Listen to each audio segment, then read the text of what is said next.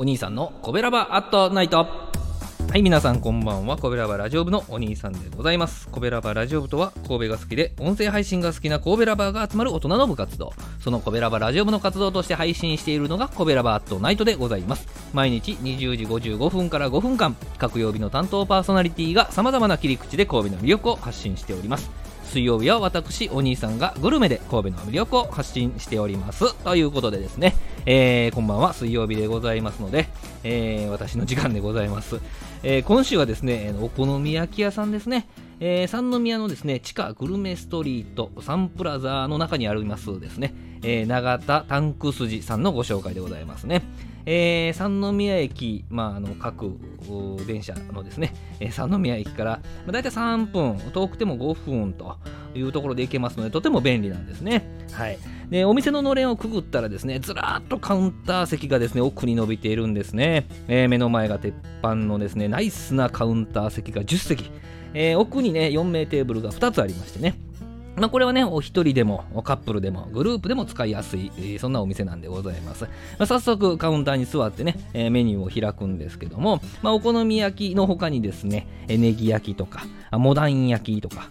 そば焼きとかね、あ焼きそばのことですね、えー、あとそば飯とか、あまあバラエティ豊かでね、まあ、それぞれに具材のトッピングがあるのでですね、えー、本当に選びきれないわけですよね。えー、さらにはですね、鉄板餃子とかオムレツとか、えー、ステーキとかね、えー、ガーリックタコバターライスとかね、えー、鉄板フルに使ってますけども、まあ、そういう一品料理まで入ってきますんで、本当にこうメニュー選びは手強いわけなんですけども、まあ、じっくりね、メニューを熟読してましたら、目にですね、えー、名物金本焼きっていう文字が入ってきたんですね。ぼっかけそば飯、あのぼっかけっていうのはあの筋煮ですよね、筋煮込んだやつね。はい。えーかけそば飯を広島風にアレンジした当店の魂を集結させたこれぞ鉄人の味と書いてあるわけなんですよ。もうこれは頼まないといけませんね。はい。まあ、金本焼きと生ビール、えー、まあ、そこにとんぺ焼きをね、入れて、これでファイナルアンサーということでですね、まあ、スタッフの方に、えー、それを伝えたんですけどもですね、金本焼きは今日はやってないんですよと。今日はやってないんですよとねいう回答だったんですね残念ですね、えー、慌てて牛すじぼっかけそば飯に修正しましたけどね。まあ金本焼きは、えー、幻となってしまいましてですね。えー、なんかゴージャスかつスタミナ抜群な一品と書いてあったんでですねどんな味なのかというふうにずっと思ってたんですけどね、えー、かなり未練を残したままですね、えー、やってきた生ビールをごくりといきまして。えー、と同時にですね、次にこのお店来た時はね、もう数あるメニュー無視して間違いなく金本焼きやと。いうふうに思いましたね。はい、でしばらくするとアルミホイルに乗ったとんぺ焼きがやってきまして、えー、少し甘めのソースとね、えー、マヨネーズね、あのお得意のあのシェイプですよ。